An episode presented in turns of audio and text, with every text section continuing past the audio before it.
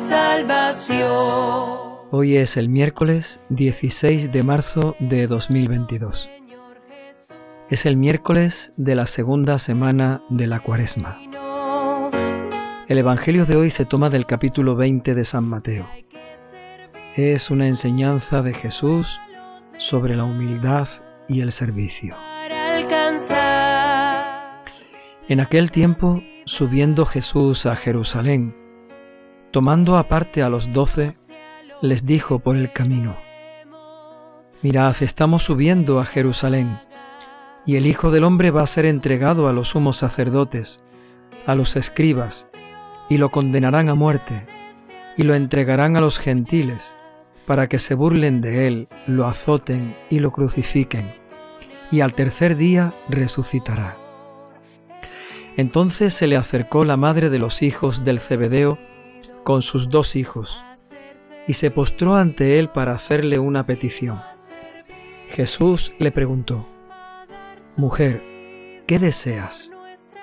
Ella contestó, Ordena que estos dos hijos míos se sienten en tu reino, uno a tu derecha y el otro a tu izquierda. Jesús replicó, No sabéis lo que estáis pidiendo. ¿Podéis beber el cáliz que yo he de beber? Ellos contestaron, Sí, podemos. Jesús les dijo, Mi cáliz lo beberéis, pero el sentarse a mi derecha o a mi izquierda no me toca a mí concederlo. Es para aquellos para quienes lo tiene reservado mi Padre de los cielos.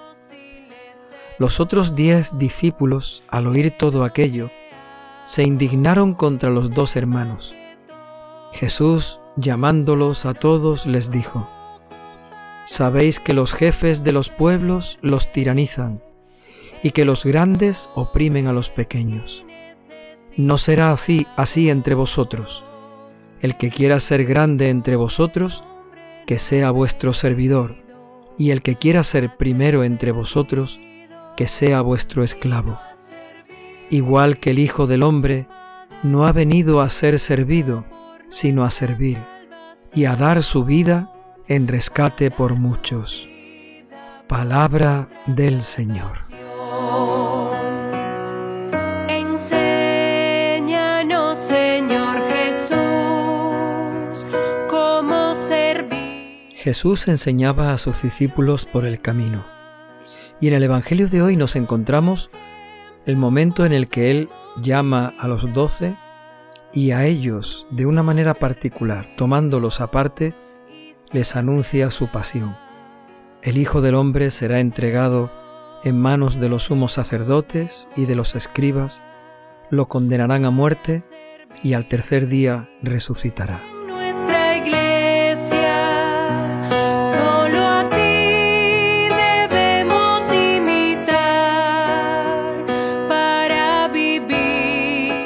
Jesús ha tomado conciencia del camino de la cruz el camino que el Padre le propone.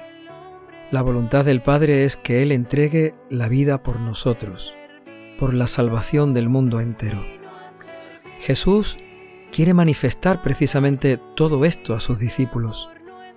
Igual que Él lo tiene claro, ha tomado conciencia de todo ello y lo ha asumido, también quiere que este sea el camino por el que le sigan los suyos. También quieren que ellos comprendan qué es lo que va a ocurrir y que cuando ocurra no se escandalicen, no huyan, no rechacen los planes y la voluntad de Dios. Por eso Jesús les habla con tanta claridad a los discípulos, anunciándoles el momento de su pasión. A dar su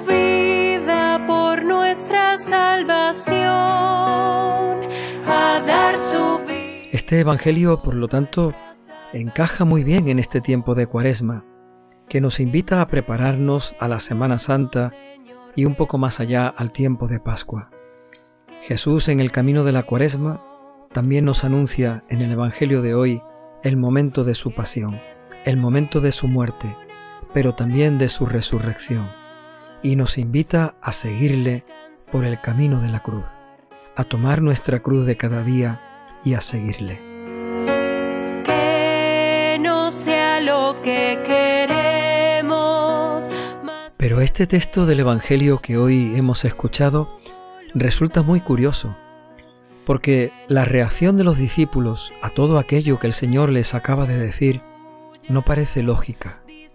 Los discípulos se sienten preocupados por quién van a ser los primeros, se sienten indignados y enfadados unos contra otros, porque hay unos que se creen mejores que los demás.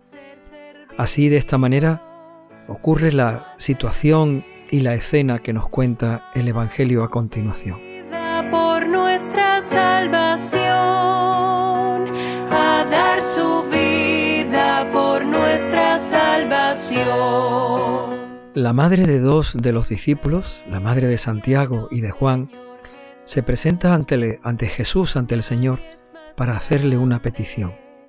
Ella, como una buena madre, quiere que sus hijos estén cerca de Jesús. Y como una buena madre, quiere que sus hijos tengan un lugar importante en ese reino del que el Señor tanto habla.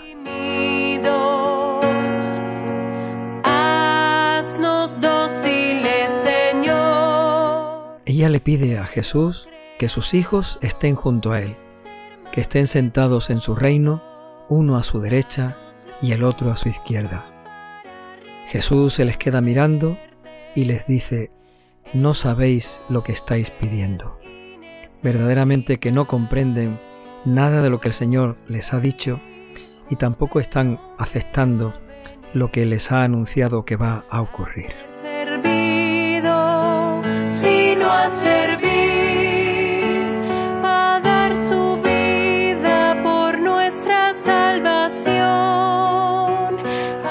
Jesús les hace una pregunta. ¿Sois capaces de beber el cáliz que yo he de beber? Quizás los discípulos no entendían lo que Jesús les estaba preguntando. Eso del cáliz que, que ha de beber habla de su pasión y de su muerte. Jesús le pregunta a los discípulos si están dispuestos a seguirle por ese mismo camino, dispuestos a entregar su vida por Él y por el Evangelio.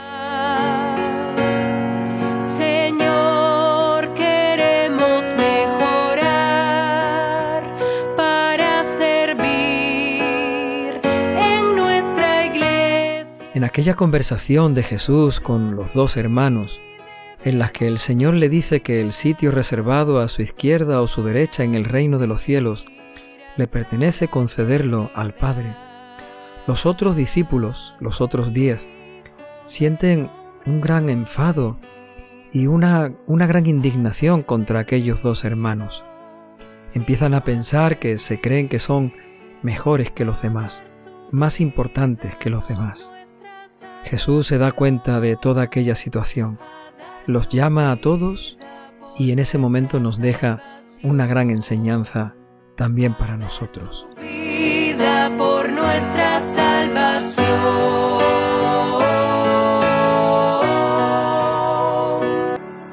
Jesús comienza hablándole a los discípulos de lo que ocurre en el mundo, de cómo los grandes oprimen a los pequeños, de cómo los poderosos se aprovechan de la fuerza, de la poca fuerza de los débiles. Jesús le dice a los discípulos, nos dice a todos, no ocurrirá así entre vosotros. El que quiera ser grande, que sea vuestro servidor. El que quiera ser el primero, que sea el último de todos, el servidor de todos.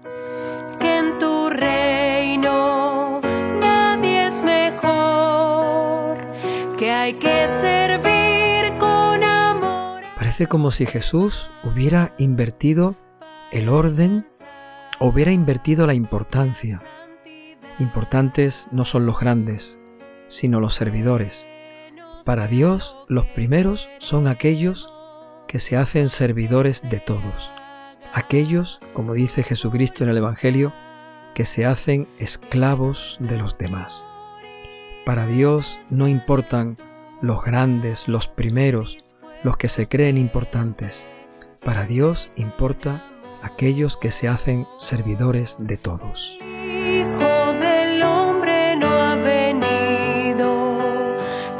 Y Jesús termina poniéndose él mismo como ejemplo. El Hijo del Hombre no ha venido a ser servido, sino a servir. No ha venido a llevarlo todo con Él o para Él. Ha venido a ofrecerlo todo por nosotros, a dar su vida en rescate por muchos. Jesús es un gran maestro, no solo porque nos dice lo que tenemos que hacer, y lo dice con sabiduría y con verdad, sino que además Él es el primero en hacerlo, es el primero en cumplirlo, y así se puede poner como ejemplo.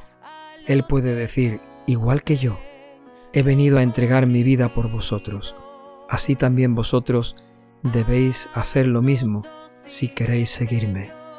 El que quiera ser discípulo mío, que se haga servidor de todos, que aprenda del ejemplo que Jesús nos ha dejado, que hagamos lo que Él nos ha mostrado, que nos amemos como Él nos ha amado.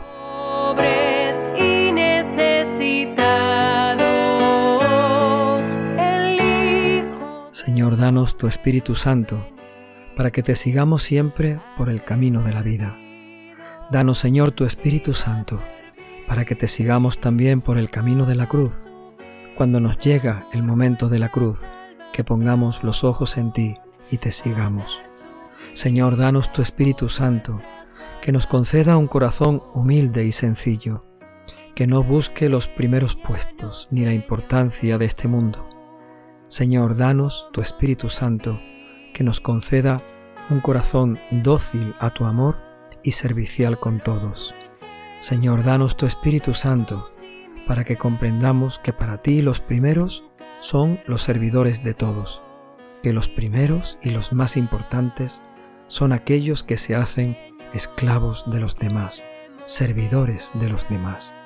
Señor, danos tu Espíritu Santo para que nos fijemos en ti, en el ejemplo que nos has dejado, en ti que no has venido a ser servido, sino a servir, en ti que no has venido a quitarnos nada, sino que has venido a entregarnos tu vida para que nosotros tengamos junto a ti la vida eterna.